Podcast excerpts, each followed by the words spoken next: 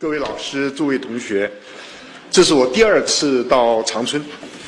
两年前呢，因为哈佛燕京社的公务，我曾经到了这吉林大学逗留了两天，但是没有这个学术交流的机会。那么这次我感觉到非常荣幸，能和中国最大，而且比新中国成立还早三年的啊吉林大学高等学府进行学术交流，对我说这个是非常难得的机会。我的讲题，现代中国的文化认同，是个错综复杂，而且非常敏感的论域或者说话语。在这里呢，我只能够很简单的介绍我的一些啊思路，提供很不成熟的一些意见，请大家啊指教。认同呢这两个字是翻译英文的 identity，在六十年代才开始成为大家所讨论的议题，而这个认同呢这个字是我翻译，我并不特别满意这个翻译，但是。我回到母校，在一九六六年，这个上课呢，我就开了一门叫做“文化认同与社会变迁”。所以今天有这个机会呢，重新来讨论这个课题，对我讲起来也是一个重新把我的思路能够理清的机会。啊，中华民族这个有至少五千年的历史啊，源远流长，所以很多学者说又有古又有今。那么，而且这中华民族的历史意识非常强，有古有今，而且文化的沉寂啊非常明确的，还有印度文化。但是印度文化对历史和历史的传承并不关注啊，因为印度文化是一个舍离而超越的文化。那么中华民族的文化自古到今，听说在这个八世纪开始。就有很明显的记录。那么大家都了解这个二十四史，就是对历史的记忆是非常重视，在人类文明发展史中几乎没有其他的例子，可以说例外的例外。但是从鸦片战争以来，可以说一直到建国吧，一九四九这段时间，一百快到一百七十年。每十年就有很大的波动或者断裂。鸦片战争以后，不平等条约啊，甲午的海战，满洲的福王，军阀割据，日本的侵略，或者国共的抗争。所以我曾经有一个比喻，就是完全从中国文化本身的历史经验来说，从鸦片战争以来。啊，中华民族所根据的这个、所经历的这个大的变革，可以算是印度文化啊，通过佛教，经过好几百年的历史，在中华民族的这个文化传承中，渐渐的生根发展。这一个历史现象，还有一个历史现象，也是大家耳熟能详的，就是。蒙古的入侵，在中国只建立了八十年的王朝。假如我们把这两个完全不相干的，表面上看起来历史事实，把它融合在一起，然后把这个时间再压缩到大概二三十年，这就是面对西方鸦片战争以来那个冲击。所以李鸿章说三千年未有的大变，这是很值得我们注意。啊，建国以来。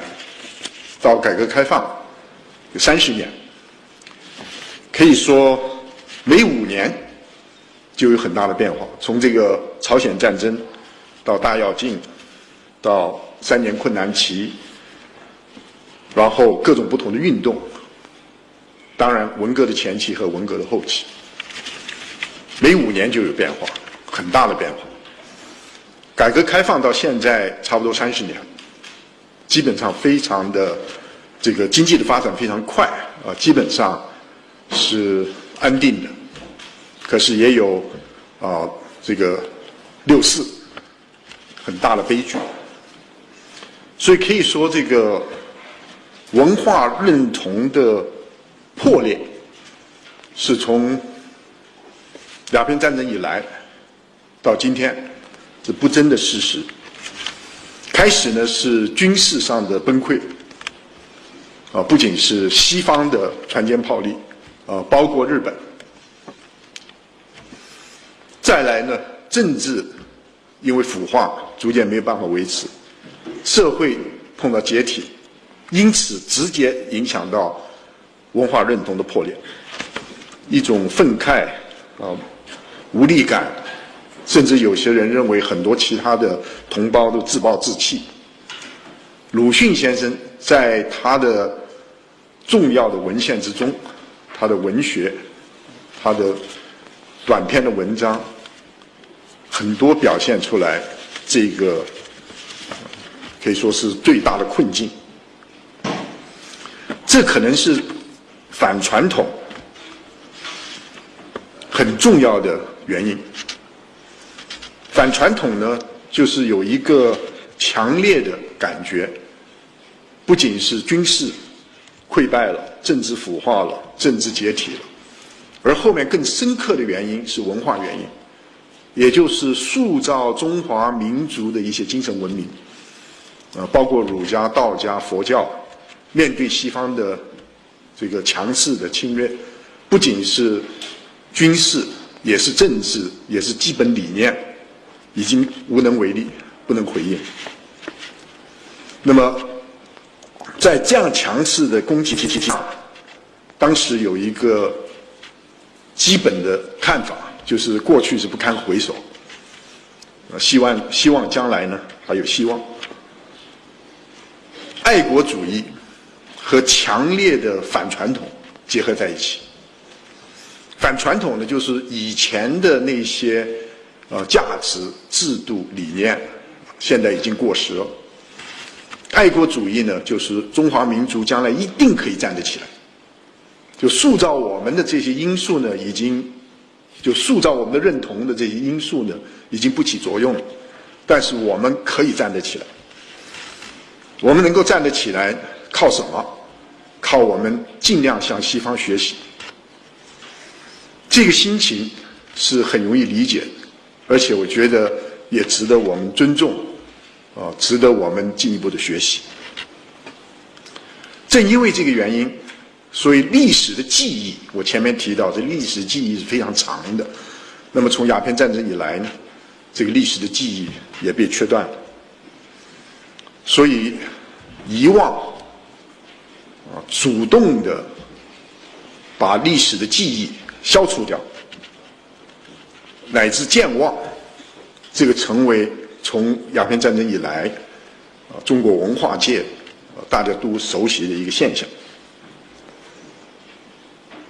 如果以北京大学为例，在洪门时代，啊，蔡元培做校长的北大，和国民党控制下的北大，和建国初期这个院校啊改制的北大，文革前的北大、文革期的北大和文革后的北大，以及现在的北大，不管是理念、制度，乃至地方啊，都变了。在现代中国，地方也没有变，名字没有变的学校不多了，像武汉大学或者厦门大学。有一位很重要的小说家昆德拉曾经讲过这句话啊，值得我们深思，就是说，记忆是使得我们自由，忘却是使得我们面向奴隶和面向专制。如果我们把爱国主义和反传统联系起来看，这两个力量造成了文化认同中间非常难以解决大课题。我举一个简单的例子，大家可以了解到这个现象在当代中国所起的天翻地覆的作用。因为是爱国主义，所以是反帝。反对殖民主义，反对帝国主义，因为是反传统，所以反对封建。所以当时的知识分子和现在很多知识分子同样有这样子感受。一方面呢，我们要把传统的阴暗面把它去除掉；另外一方面呢，我们要对西方的强势所带来的迫压，我们一定要能够抗争。那么，把历史的这些啊这些这个封建的遗毒能够铲除，是我们能够充分接受西方的现代文明。使得中国能站起来，面对西方的殖民主义和帝国主义，能够做出回应。在五四时代，西方各种不同的思潮都在中华大地有很大的发展空间。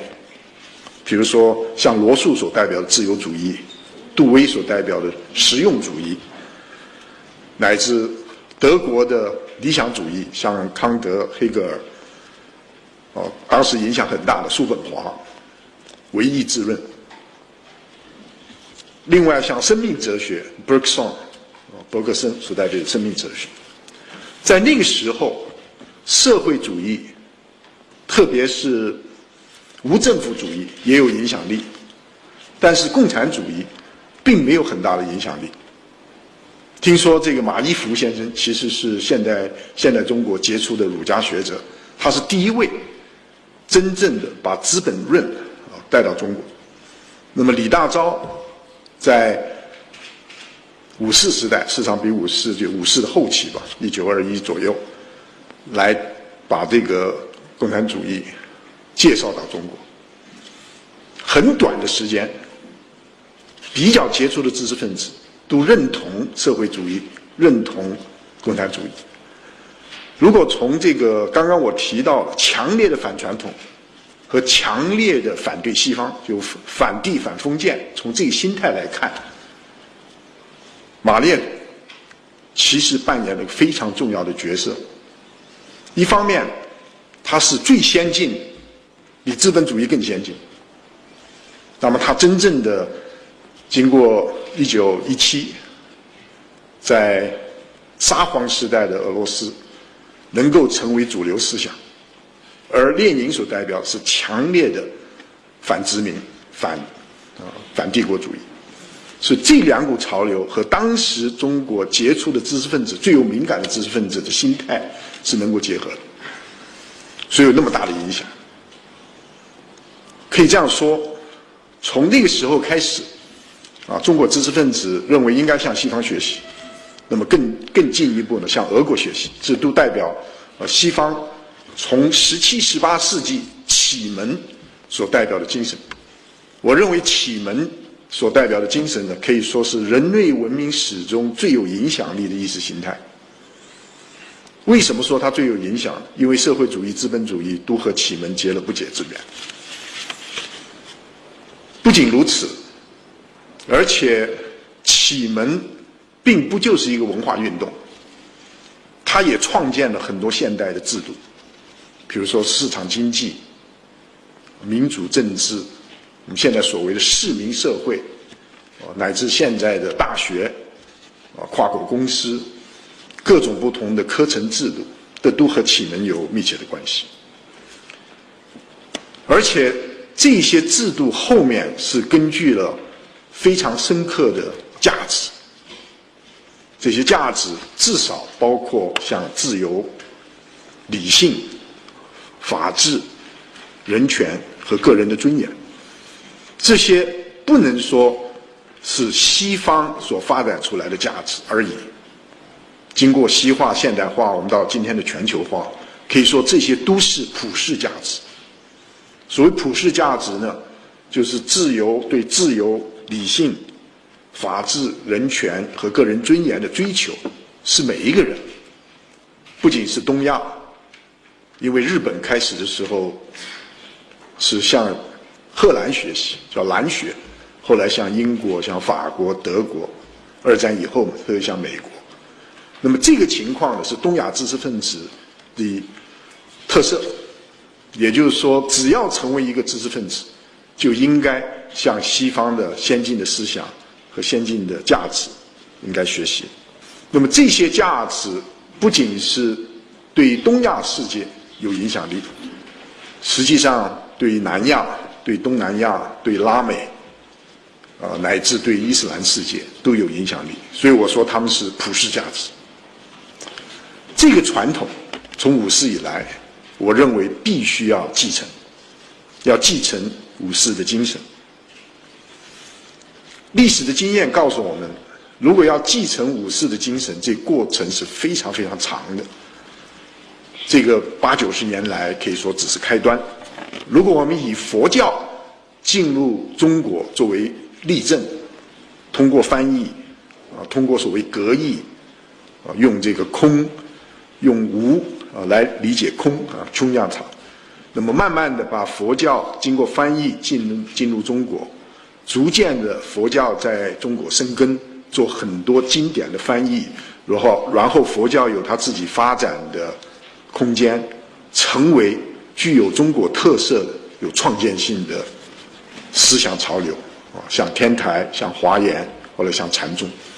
这个中间呢，大概从汉代，如果说公元前一世纪，要到了唐以后，它逐渐逐渐形成了。中国文化的一部分，有七八百年的发展。面对西方文化，以这个佛教为例，我们需要多长的时间，才能把西方最先进的文明成为中国文化的一部分？这个过程非常艰巨，我们只是在开端。可是我现在想要提的一个观点，所以先说明了继承武士的精神，向西方学习，都我认为都非常重要。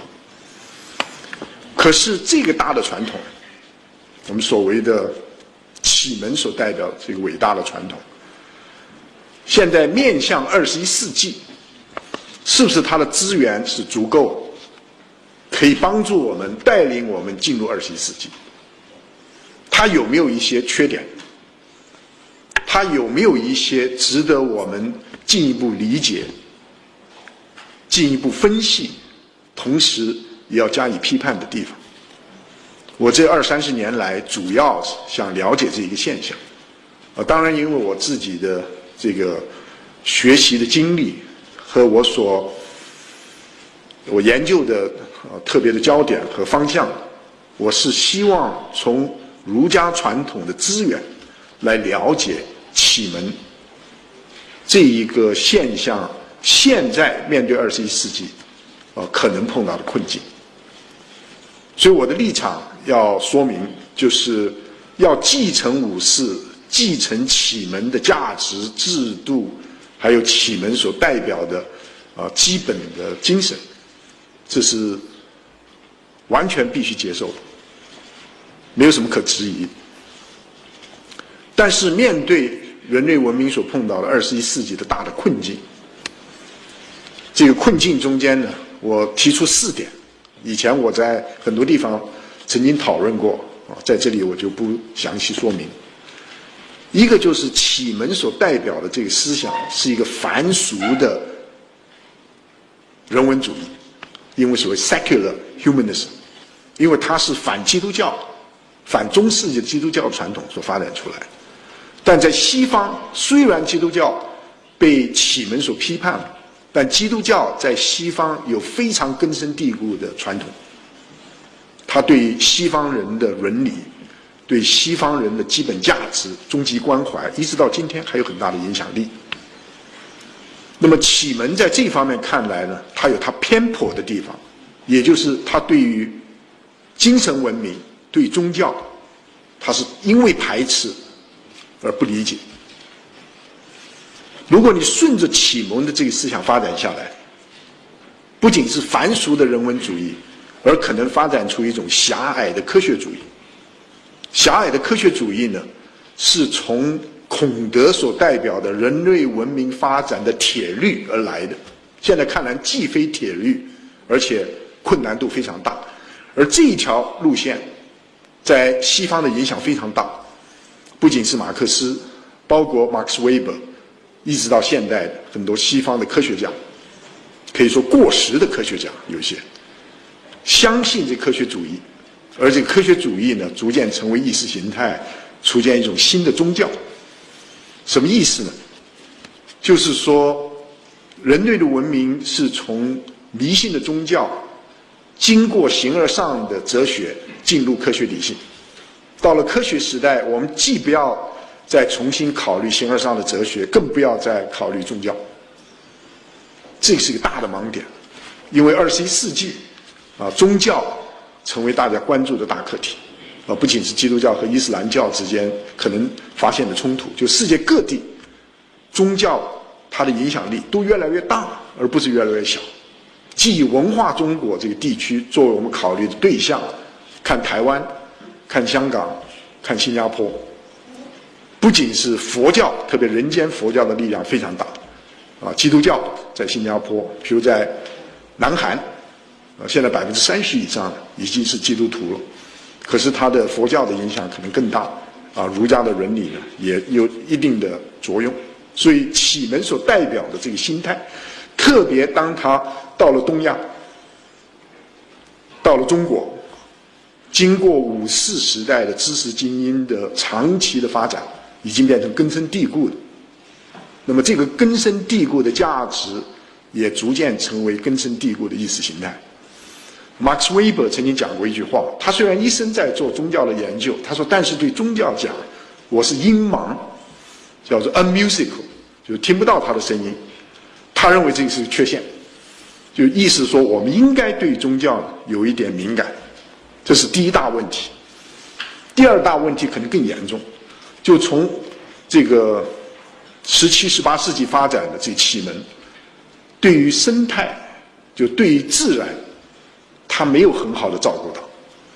你从培根，知识就是力量，而知识不是智慧。什么叫力量？也就是说，如果我掌握了知识，我可以去了解自然，认识自然，了解自然。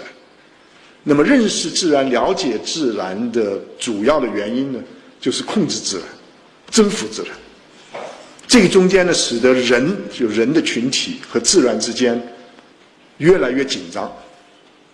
不仅是以前所谓“人定胜天”的观念，那个是荀子所说的，在那个时代是说我们不要受到外在命运的影响，我们要我们自觉的通过我们的修身，通过我们的劝学，逐渐发展我们的人格。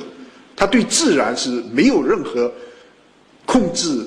轻控制的意愿，因为当时的自然是一个非常伟大的威力，啊，今天也是一样。但是逐渐逐渐，通过启蒙所代表的这个强势的人类中心主义，把自然当做一个他者，怎么样征服它，怎么样转化它，结果造成了很多的困境，这是大家都熟悉的。还有一个重要的因素，我叫。对于文化多样性没有真正的理解，这是要到二十一世纪或者二十世纪的后半期我们才结出的问题。也就是说，真正的欧洲中心主义、西方中心主义，对于世界之外的重大的文明，不说掉以轻心嘛，基本上是鄙视。啊，可以举一个例子说明问题。啊，像黑格尔是世界上最重要的有世。有这个世界，如果今天的话讲，有全球视野的一位大哲学家。但是呢，他把西方之外的精神文明，中国的、印度的、波斯的，都当做人类的精神文明的曙光，就是太阳刚刚要起来的时候，这些文明呢，发挥了它的影响力，就等于把中国文明和印度文明啊，当做古埃及的文明。古埃及的文明是有古而无今的。那么从黑格尔的角度来看呢，这些文明只是代表人类的初级的智慧的光芒。将来呢，太阳是要下，太阳一定会落到西方，当然落到他的哲学。也意思就是说，人类文明发展的不可越狱的规律是进入现代的西方，所以现代的西方代表人类文明发展的最高峰。还有，我只简单的提一句，就是。不了解女性主义。如果大家回想一下，在西方是非常容易理解。回想一下过去五十年，有什么样的思潮，整个影响了不仅是哲学界、学术界，而且对于知识界、文化界乃至日常生活，都有很大冲击。女性主义现在对工作伦理啊，对家庭的生活，对权力的结构，对人际关系都改变了。这个改变非常大，也就是女性主义所发展出来的一个传统。从这个角度来看，西方的启蒙，一方面呢，对宗教我说是有阴芒，对生态是不闻不问，乃至有非常强势的侵略性。它是一个强强势的男性中心主义，同时是强势的欧洲中心主义。所以在这个大的背景之下，我们来讨论啊中华民族的认同问题，就现代中国的认同问题。我们应该一方面继承启蒙的精神，进一步的发展。李泽厚先生非常杰出的哲学家，曾经提到“救亡压倒启蒙”这样一个观点。后来王元化先生刚刚过世，提出新启蒙。还有很多现代的学者常常提到这个问题，什么意思呢？就是说中华民族在吸收西方文化，从五四开始那么长的时间，其实我们对西方文化的吸收是非常肤浅，不深入。比如说在五四的初期，最重要的西方两个价值是自由和人权，后来就以科学和民主。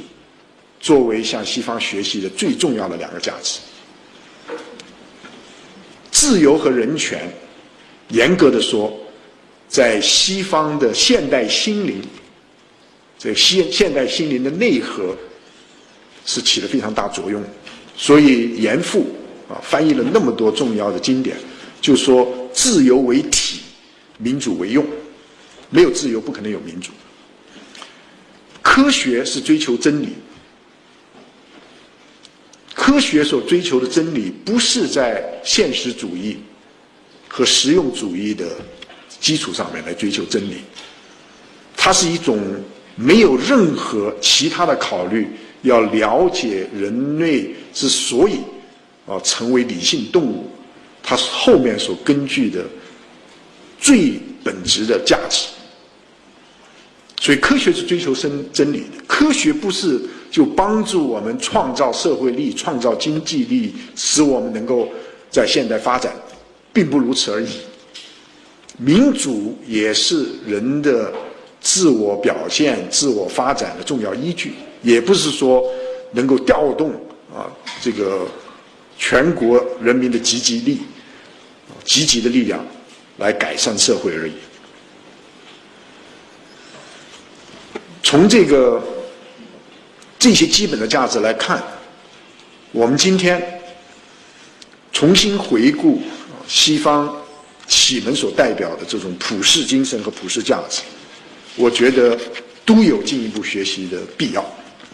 所以我赞成啊李泽厚先生所说的，因为救亡的强烈的爱国主义，使得我们向西方学习。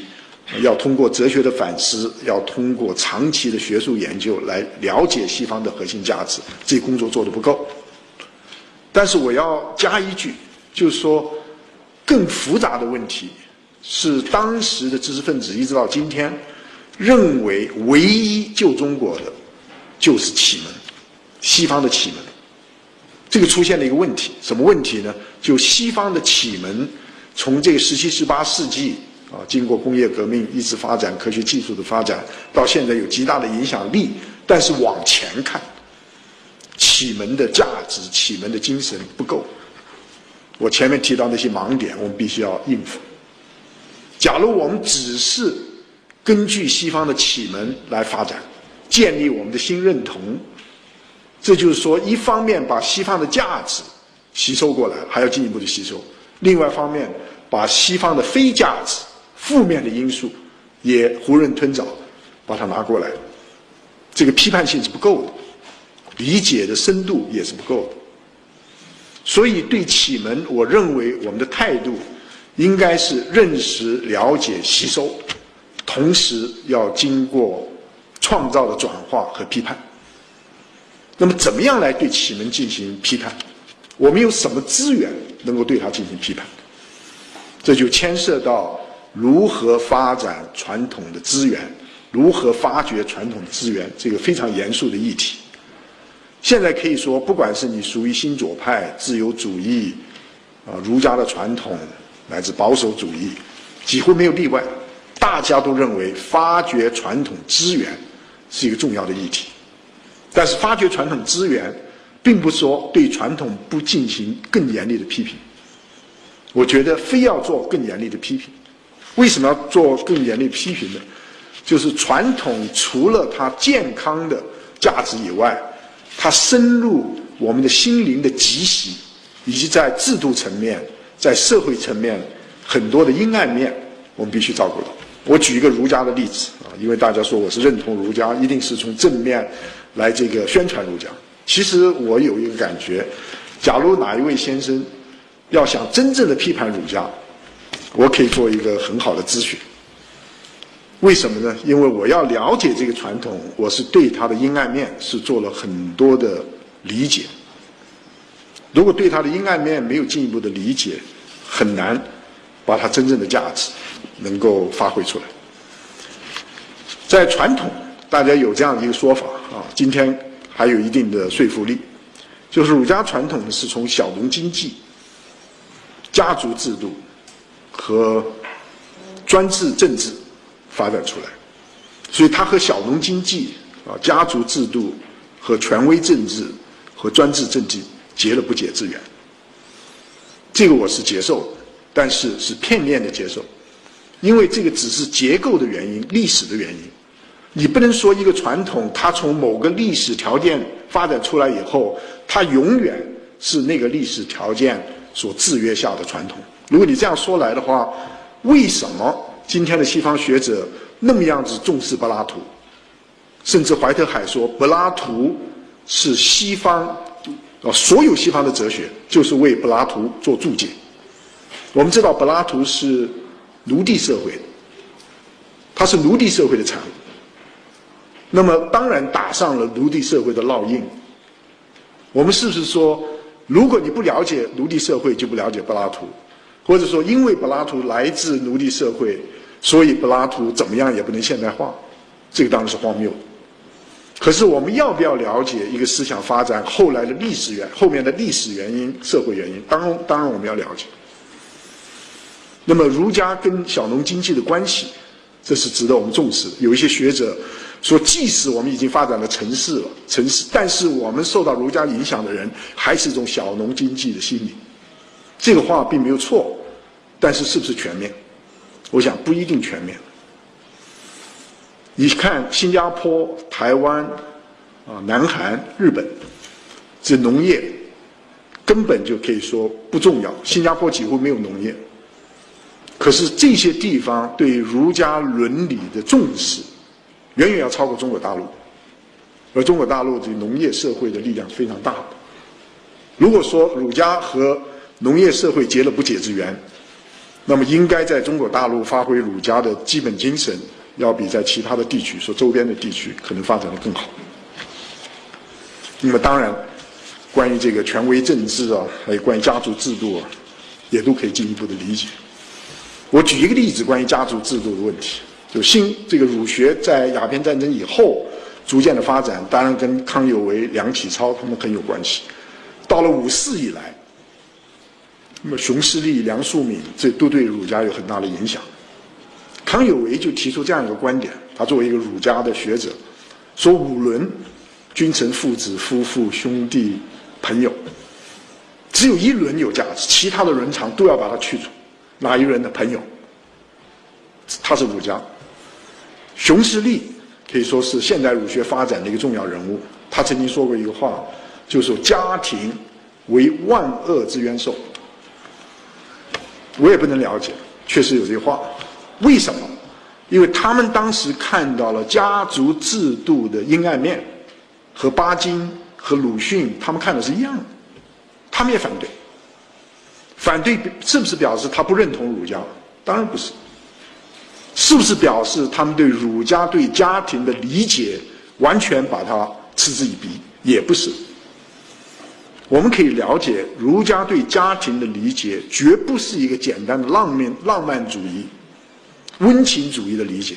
哦，家庭就是温暖的，这个绝对不是儒家传统。家庭，它有年龄的差距，有性别的差距，有权力的差距，有地位的差距。所以三五个人嘛，就是一个非常复杂的体系。你怎么样来应对这个复杂的体系？如果家庭出了问题，家庭的成员每个人都要受苦受难，而且是长期，这个是非常重要的一个因素。到今天为止也是一样，我们要正视家庭，正是要了解到家庭作为一个复杂体系，对我们一生的人格的发展有极大的塑造力，正面的和负面，而且对社会、对人类都有这样的影响力。比如说。如果你认为这样子不是儒家的传统，儒家总是认为家庭是和谐的，那最好的例子就孟子所提到的关于古时候这个圣王舜的父亲，他是一个非常残忍的人，他的继母对他是有很多的不仅是不礼貌，有很多这个要使得他不能活下去一些策略一些措施，他的弟弟也是对他很不好。那么照今天的话说呢，他是在一个非常不健康、非常有暴力性的家庭，可是他居然能够把他能够啊缓和了，然后他自己能站起来。那么他成为圣王，意下面什么意思呢？就是有很多很多人没有像舜有那么高水平的道德修养，如果家庭不好，他会受到很多的困难，所以才叫父慈子孝，兄友弟恭，所有的关系都是。双轨的三纲五常所代表，父为子纲，君为臣纲，父为父纲，又是权威主义，又是等级主义，又是男性中心主义。这和儒家的基本精神，也就是孟子所谓的这个君臣以义和，父子以亲，夫妇有别，别的意思可以算是分工的意思。我们也许不赞成他现在的分那那时候的分工方方式，比如说女主内男主外。我们现在要强调这个男主内女主外，啊，像这个上海的很多啊这个年轻家庭的啊情况一样。但是即使这样说，也不能够就证明这个分工的观念本身是没有价值。朋友有信，那是毫无疑问。所以我在。啊，相当长这段时间对三纲是批评的非常严厉。我认为这不属不属于儒家的精神，好像是属于法家。比如法家说，假如父子关系不弄好，如果子不能从父，如果臣不能从君，如果父不能从夫，这个社会就会解体。这确实这是它的源头，不是来自孟子。可是王元化先生就跟我说，你要了解王果维。在这个陈寅恪先生为王果维写墓志铭的时候，就特别突出三纲，他叫三纲六纪。我觉得很惊讶，我看了，那么重新考虑这个问题呢，我也觉得很值得我们做进一步的探索。比如在《白虎通》，这是三纲提出来的最重要的经典，在《白虎通》里面，所有关于父子的关系，就说子要从父的关系，所有的例子。都是儿子怎么样对父亲进行教育，就父亲不行了，就等于舜和他的父亲的关系。所有关于君臣的都是臣怎么样教育君，所有夫和父关系的都是父怎么样教育夫。所以这个我们不能一概而论说它毫无价值。其实在历史发展的过程中间，它要起，它也起了啊一定的作用。但是毫无疑问。儒家传统里面有很多阴暗面，那么这个中间呢，要仔细的考虑啊，非常复杂。但是我可以啊，简单的提到所谓现实感。有很多说你在国外的时间很长，你对儒家看的都是美妙的，因为你没有接触这个社会。你接触这个社会以后，你看它的阴暗面，你就不这样说了。事实如此吗？比如说走后门。比如说这个裙带关系，乃至各种不同的贪污腐化。比如说一种贪污腐化，是这个领导者本身是清廉的，但是他的夫人、他的车夫、他的其他的兄弟啊，其他的人会走上贪污腐化。那么作为儒家传统，你要亲亲，那很容易就成为这个贪污腐化的始作俑者。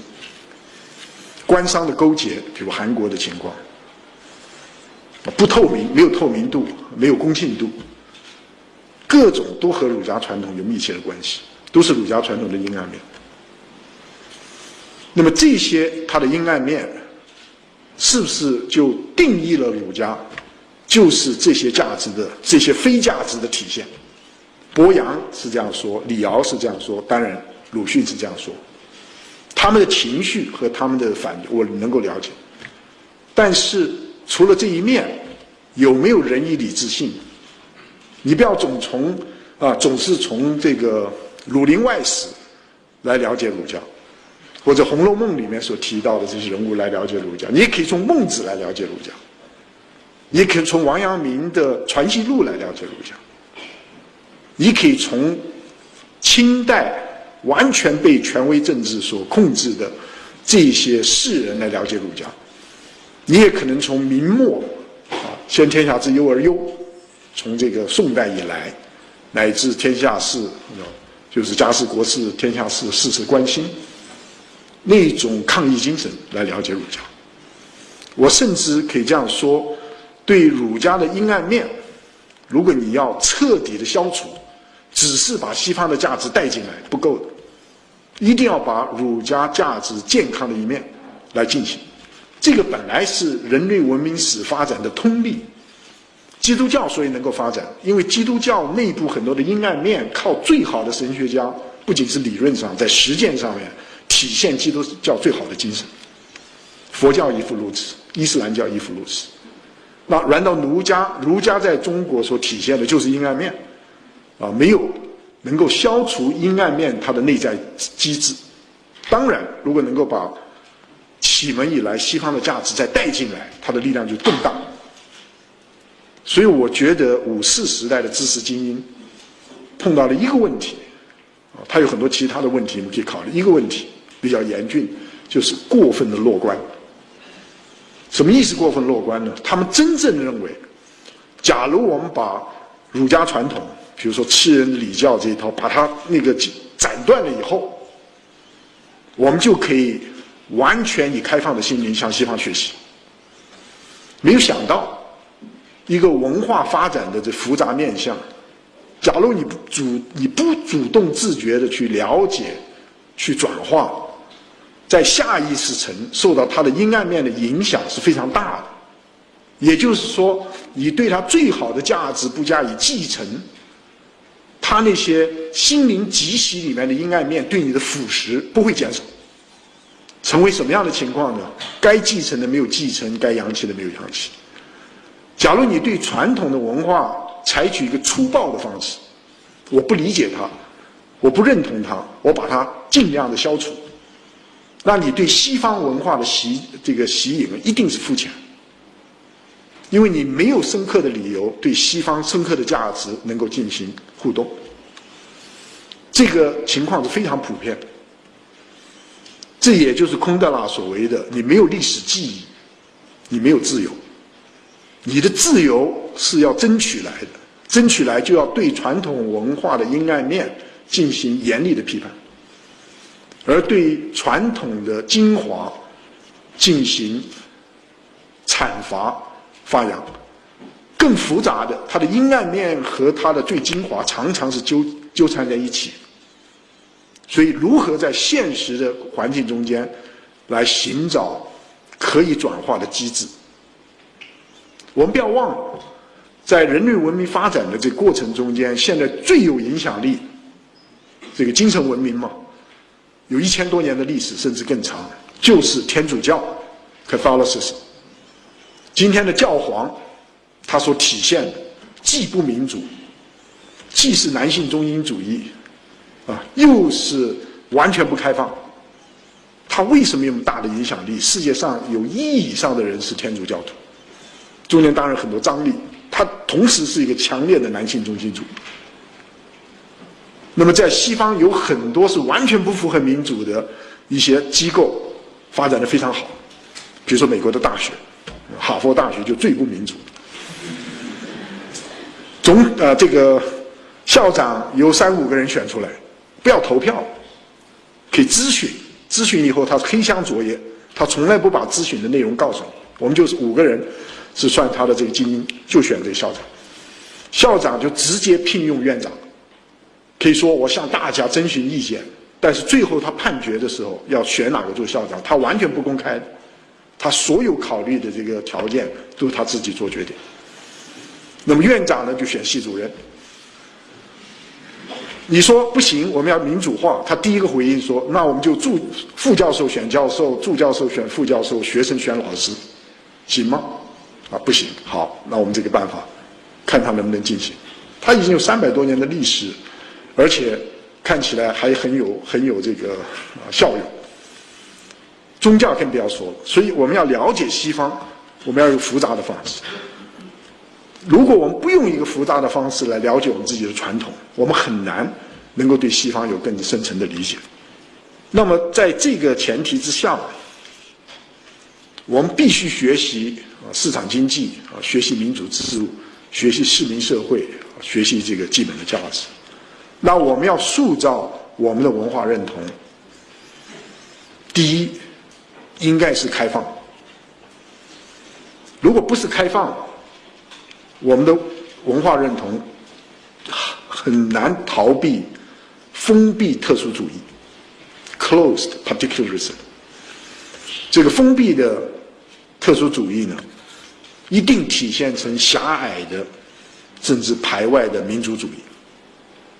对狭隘的排外的民族主义，不是真正的认同，它不是扎根在一个源远流长的文化的沃土之中，而是一种对外面的压力进行直接的感性的回应所造成的情况。另外，我们应该采取一个多元的方式。我们要建构我们自己的文化认同，我们要了解到我们周边的，比如韩国的、越南的、日本的，他们要建构他们的文化认同。我们要尊重他，要了解他。我也可以举一两个很有趣的例子。比如在北京有一位先生，他说我是非常反对儒家，但是呢，听说这个儒家可以发展爱国主义，我勉为其难也让这个儒家好好的发展，因为爱国主义太重要。我就做了一个回应，我说有没有听说反华的爱国主义？他说不可能，爱国主义就是认同这中华民族的命运。我说那你没有去过越南？你如果到越南去，越南所有的重要的儒家学者，都是他们的爱国志士。他们的爱国志士因为要求越南的独立，从汉在汉朝以来，越南要要他的独立，啊，他们有的叫做。外王内皇，对了中国的压力，他说我们这是王，我们是你们的附庸；但内呢，他是皇，他是皇帝。所以越南是很奇怪，一直把中国当做北国，北方的国家，对我们一直是侵略。说我们要建立我们自己的主体性，要建立我们的爱国主义。所以爱国主义是反华的。最近我去，因为跟越南进行了很多交流，他们跟我比较熟。他说北国事实上我们是因为你在这儿。我们叫的是北寇。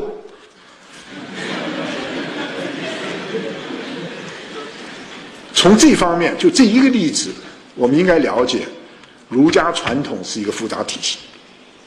第一个，它是超时空的，啊，超时代，有先秦的儒家，有汉代的儒家，有这个魏晋唐代的儒家，有宋代的儒家，北宋南宋不同。有金代的儒家，我对金代的儒家还做过研究，啊，像刘英这种；也有元代的儒家，有明代的儒家，有清代的儒家，有鸦片战争以来的儒家，来五四时代的儒家，这个建国以来的儒家，建国以来的儒家没有发展，但是海外有发展，像香港和台湾，所以你可以至少可以把它分成十十个这个阶段来了解它。这个才把它看作一个复杂的发展的历程。但是呢，我是用一个非常简单，但是我说还是可以站得住的观点。我认为儒学有三期的发展。什么叫三期的发展呢？第一期，它是从曲阜的地方文化，就孔孟时代曲阜和周县的地方文化，逐渐经过好几世纪的努力，成为中原文化，就是中国文化的主流啊，也不是一直是主流。汉朝汉代建国前面七十年，主要是黄老，是法家和道家合流的一种思潮。那么到了魏晋时代，逐渐的那是魏晋时代竹林七贤，这属道家。然后佛教进来以后，相当长的时间，儒家没有佛教那么大的影响。宋明以来，从十一世纪才发展，所以第二期就从中原文化的一部分变成东亚文明的体现，就是儒家的传统从中国传播到啊当时的韩国就朝鲜。啊，越南越南其实很早就发展儒学，就在汉代就发展儒学，然后日本，当然还有海外的华人，这是第二期的发展。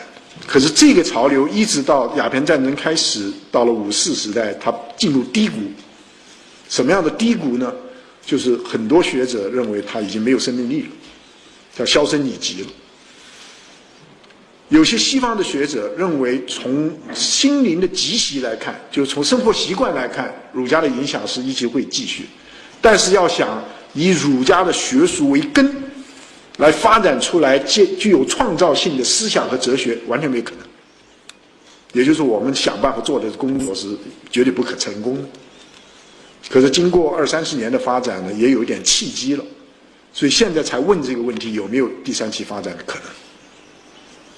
所以儒学是从曲阜的地方文化变成中原文化，然后从中原文化变成东亚文明。现在能不能够东亚文明能够变成世界文明的一部分？这个是这个三期的观点。但是我也不坚持一定是三期，还有很多其他的说法。所以我前面已经讲明了，严格学术意义下面，在学术的这个范围里面，你要把儒家分成各种不同的时代。那么你现在在批评？宋明儒学的时候，你是不是同时批评了先秦儒学？你批评当代儒学的体现，我刚刚讲的那些大毛病，是不是宋明儒学、先秦儒学也依是在你的批判的范围之内？如果说儒家一定跟专制政体联合在一起，我认为这个既不符合事实，也很难在一般的学术研究中间站得起来。我就举一个例子，因为这个问题越来讨论的人越多了。朱熹，这算非常保守的儒家学者。当时有位开言录的观点，就是当时所谓开言录呢，就是这个随便讲什么话都可以，绝对不秋后算账，非常清楚，而且这个是真诚的，任何观点都可以提出来。那么朱熹上朝四只有四十天的时间，就有三个奏议。当时你提三个奏议，你就当着皇帝的面前要念你的奏议。他和大臣就听，第一个奏议就是天下情势是一片大坏，因为南宋那个时候已经北方的这个燕云十六州的已经没有了，形势非常危急。这皇帝的点头，对我也承认。第二个奏议，在你旁边的都是一批群小，就是一批贪官污吏，这皇帝已经有点不太高兴了。那么，但是他没有做出很强烈的回应。第三个咒语，真正出的问题就你，你不修身，你不找贤啊，你不是把这个周围你的这批人都小人，你的问题不解决，其他问题都不能解决。皇帝当然生气，但是拿他没办法。可是皇帝至少不不封不给他一个很大的官做，这是绝对可能的。所以在朝廷四十天，他就走了。这种例子太多太多。太多太多，比如在明代的后期，很重要的三个字分得非常清楚：一个私，一个公，一个官。在日本，官就是公；但在当时的明代，很多的知识分子，有抗议精神的知识分子，就朝廷根本不代表公，朝廷是私欲集团，所以完全是私。官就和私合在一起，所以我们有公义，我们以天下为己任，所以我们应该对朝廷进行严厉的批评。这个在中国传统以前，哦，中国传统里面的批判精神是非常薄弱的，了不起就有些谏官批评不行自杀，平时袖袖袖手谈心性啊，临危就是一死报王君。这个是很多的例子是毫无疑问的，但你不要忘了他的这个抗疫精神，从这个朝廷的内部和外部和民间都是有的。这个传统只有到了清代，逐渐被，因为一百多万的这个满洲的，啊，这个整个满洲的人口不超出一百万，要想对好几亿的人进行一种真正的控制，他用的呢是用的象征，我们叫做象征资源，就是软实力。而这个软实力呢，就整个把儒家的传统、儒家的价值，成为他们在控制社会、控制政治的最重要的资源。所以在清代呢，对于士人要想发展抗议精神呢，他非常严格。你不要说文字狱啊各方面，也可以举一个例子，我没有经过证实，但是我相信应该是没有问题。啊，杜连泽和房兆义。这两位清史专家告诉我，一位地方官吏，因为他父亲在社会上做了很多公益，大家非常尊重他。有些地方的这些人士还想啊，这个尊他作为一个啊地，不仅是地方的贤达，而且把他当做神灵一样来尊奉他。所以他觉得啊，受了鼓励，就上了一个奏议，说希望呢。他的父亲呢？啊，朝廷考虑他的父亲能够进文庙，文庙就是从事啊，孔子啊，弟子啊。中国古代，你从宋代到明代，能进文庙的人是非常少的。明代人，就几个人。这个可能是在乾隆，震怒，说这个人太荒唐，进文庙是多神圣的事情。一个地方官吏，即使这个孝道，这个孝道是完全违背家法，治罪。先就定下来，一定是死刑，然后下面再判断是哪一种死法，是斩妖呢，是凌迟呢，非常残忍。有谁还会再做这种事情？所以清代的那个严格的控制，你不要把清代的严格控制认为就是儒家传统这么几千年来发展的唯一的一条路，这是一个大问题。那么另外呢，我们还值得注意，我前面已经提到了，要把儒家传统。作为一个跨文化的传统，你不要把儒家的发展就是和中国结了不解之缘啊！中国不发，儒家在中国不发展，儒家就不发展。当然，从大的潮流来看，必须如此，但是情况也相当的复杂。比如说，日本的儒学很少发展孝道，他们是突出忠，因为日本有这个武士阶级。儒家在中国都是文治，啊文武，当然有武将，但是真正的是文官发展儒学。日本的发展儒学多半是武士道，多半是武士。那么我再举一个血淋淋的例子来说明这个问题。日本有养子制度，你进入一个呃你的养父收了你以后，你第一忠诚就是收养你的家庭。那么有个瓦塔拉贝，很重要的一个啊日本学者，跟他的学生提这样一个问题，非常难难以回答的问题：假如你的生父把你的养父给杀死，你作为养子怎么办？如果问这个问题，在中国传统文化，那这个养父倒霉嘛？他说：“我告诉你，应该怎么办？就是说要把你的生父杀死。”拿了他的头到养父的坟前，说：“父亲，我把你的仇人给解决了。”这个也是儒家，这是他们的儒家的这个基本精神呢。这和中国儒家完全不同吗？还有一个有趣的故事，就是三崎安斋 （Yamasaki a n z 十七世纪的日本大儒，就跟他的学生说：“假如孔子。”做大将军，带了七十二贤、三千弟子兵来攻打我们日本，日本儒者应何以自处？那么学者说啊，孔子是讲和平的，他不会打。他说现在已经来了，就在外面，一定要把他打败，因为这不符合儒家的基本精神，是侵略邻国。所以很明显，他的忠对儒家的忠是儒家理念的忠，不是对儒家的这些人的忠。他也不认同中国，他认为他自己是另外一个国家。我有一位啊同事，那么最近他出一本很重要的关于日本儒学的书，他说你后面还有一句重要的话你没看。我一看后面一句话说，我们一定这个亚拉萨克安想，我们一定要把孔子俘虏了，要他来教育我们这个蛮夷之邦。如果你喜欢讲这个解释学的话，你怎么样去解释这样一段？先他打我们，我把他抓起来。他不应该打我们。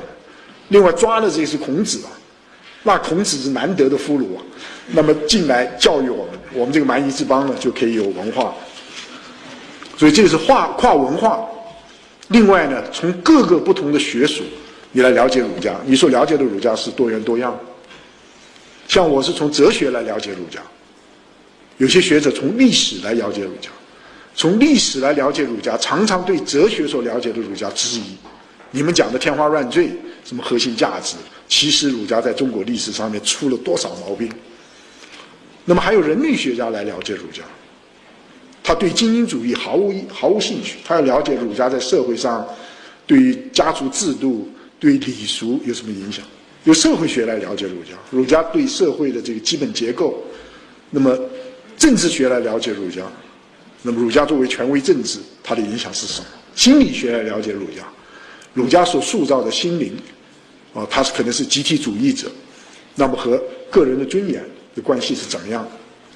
呃，曾经在美国人文社会科学院，我组织了一个学术会议，也出了一本书了，小小书，就是把日本的、韩国的、北美的、中国的这个从事儒学研究的人，从这个也包括人类学家、宗教学家、历史学家、社会学家、心理学家。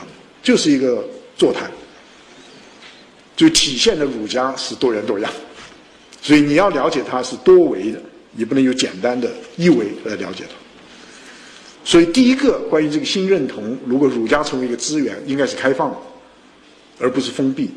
第二个是在多元的背景下，你来了解儒家。我曾经用过一个叫做“文化中国”的观念，你从文化中国的角度来看。儒家传统只是文化中国之中很多很多重要的精神文明之一，还有道家，还有还有这个佛教，现在甚至有基督教、有伊斯兰教，各种不同的民间组织，乃至从古到今有着诸子百家，各种不同的体现。儒家这是其中的一支，你不要把儒家扩大，认为有些学者认为我一直在宣扬啊独尊儒学。我认为儒学从来没有在中国有独尊过，唯一的能够引用的就是汉武帝那时候受到董仲舒的提议，由中公孙弘作为一个大宰相，就说独尊儒术。所谓独尊儒术呢，就是政府的钱啊用在这个五经博士，不把这个钱用在推行了其他的这个思想，就是他来鼓励就是。那么汉武帝本人就不是信奉儒家的。他信奉的是方式，是风扇，用现代的话讲，是非常迷信。那么公孙弘他作为一个宰相来推动儒家，在司马迁就认为这个人没有太大的道理，叫曲学阿世，把儒家给扭曲了，来奉迎当时的皇帝皇朝。那么为什么说董仲舒是大儒呢？因为董仲舒所建构的那个神学体系，不是为了汉代来造这个，来来造势的。正是来对汉代进行汉代的皇帝进行严厉的批评，叫天人感应。如果有各种不同的自然灾害的出现，表面上跟你没关系，但是对你是警告，你最好呢下招罪己。问题是出在我，我要改变。所以这个时候，它是一套神学来限制政治权威，当然它有很大的说服力。那么再来呢？从这个儒家传统的本身来看，不管你的文化中国的范围多大，你不能够完全把儒家包容在内，因为儒家也是日本的，也是韩国的，也是越南的，也是其他，将来可能也是美国的。你不能说中国的儒学就是儒学的全面。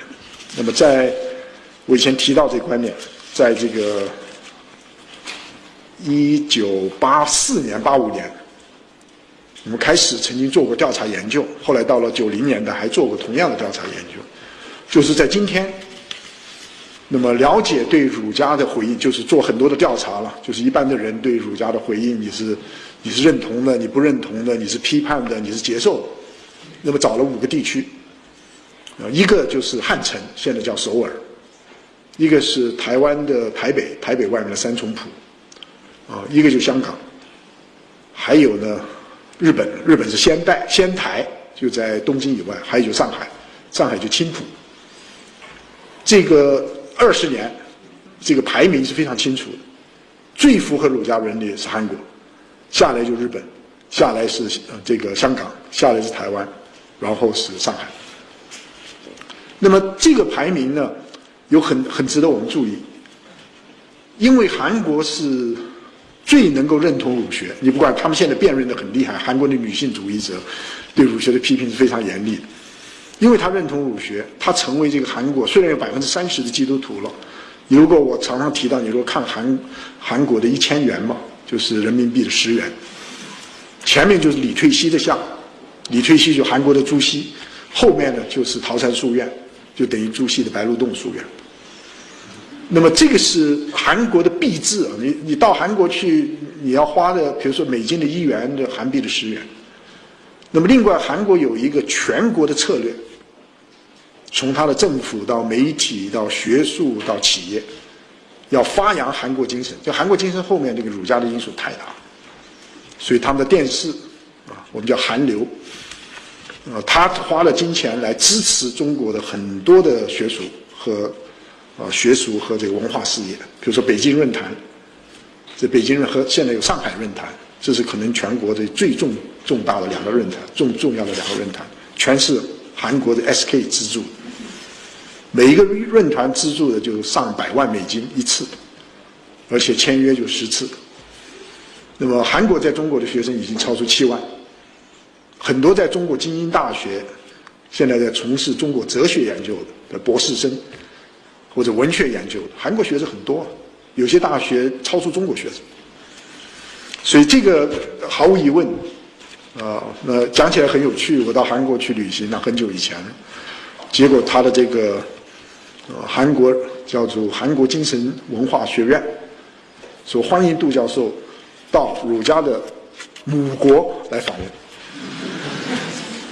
我大吃一惊啊！我说这个翻译有问题，我就跟那个翻译说：“你要不要重新翻译一次？”他说：“我这个就是我这个我们的这个 president，我们这个领导讲的话。”然后他也笑了，他说：“我知道这个。”我说：“儒家跟孔子有关系吗？”哦，他说：“那毫无疑问，那孔子很晚啊，因为听过箕子，当然听过箕子，箕子是红范九畴啊，商代开始。好，这是儒学的发展，因为孔子是。述而不作，述而不作的话，前面还有很多的这个发展的线索。你后来箕子不是到东夷吗？东夷就是毕国。他说：“但是啊，我们的祖先不争气，所以儒家的道统呢就比孔子就到了贵国。可是你不要忘了，现在我们又是儒家的这个发展最好的国家。所以这个这些例子啊，值得大家注意。所以我觉得。”最后还有一个在塑造文化认同的原因，除了你要开放的，要多元的，还有就是要有强烈的自我反思能力。所谓的自我反思，就是前面我提到的啊，回溯一下前面提到的一些观念。第一个，我们了解到，在我们的文化心理结构之中，传统文化的因素越来越小。尤其最近二三十年，大家在努力，包括儿童读经啊，各方面在发展。但是力度，如果从全球的视野看起来是非常薄弱，干扰的力量太多了。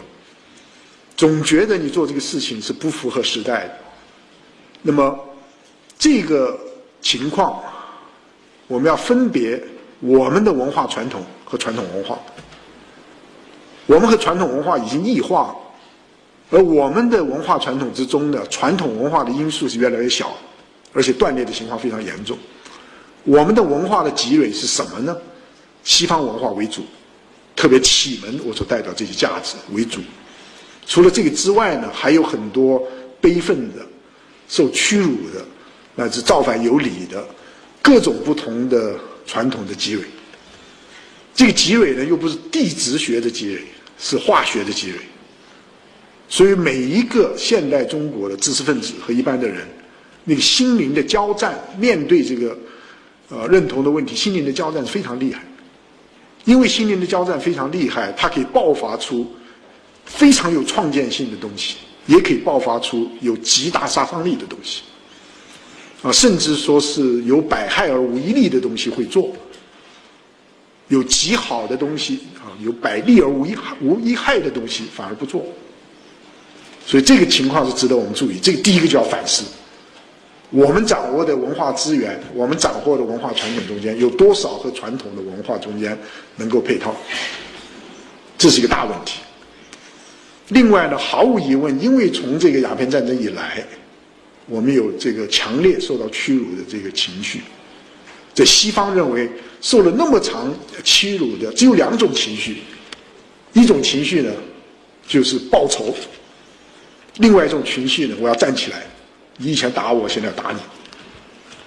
就是这个情绪非常强，能怎么能够这个能够把这种情绪能转化成为一种不仅对自己可以安顿自己的生命有影响力。而且对世界能够有成为一个健康的因素，怎么样能够通过自己身心的整合，啊，社会的安定，而对世界能够做出贡献？一个伟大的民族经过那么长的屈辱，怎么做？这是非常难得、非常重要。而且这个情绪是很容易这个烧起来，情绪烧起来到底是好还是坏？值得注意。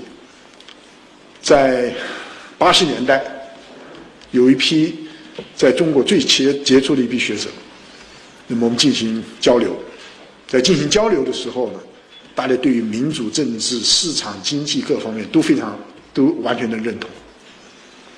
那么到后来就谈到关于民主、民族的这个感情的问题，那么大家都非常激动，就是哪一个地方能够干扰我们的主权？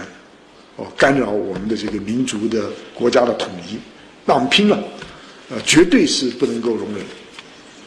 我觉得这个情绪非常健康，非常重要。但是这个怎么能够把它变成一个不是完全一个没有理性的一种突然的爆发，而是能够有策略，一步一步的使得中华民族能够站起来？这个工作怎么做？不很容易。那么现在看呢？希望在各个不同领域里面，如果用孟子的话，就先知先觉了，或者无恒产而有恒心了。如果用现在的话讲，就是所谓的公共知识分子。所谓公共知识分子什么意思呢？就是关切政治啊，参与社会，注重文化。我们每一位都是公共知识分子，所以你能够做大学生，在整个中华民族的现在发展的趋势来看，就是例外的例外。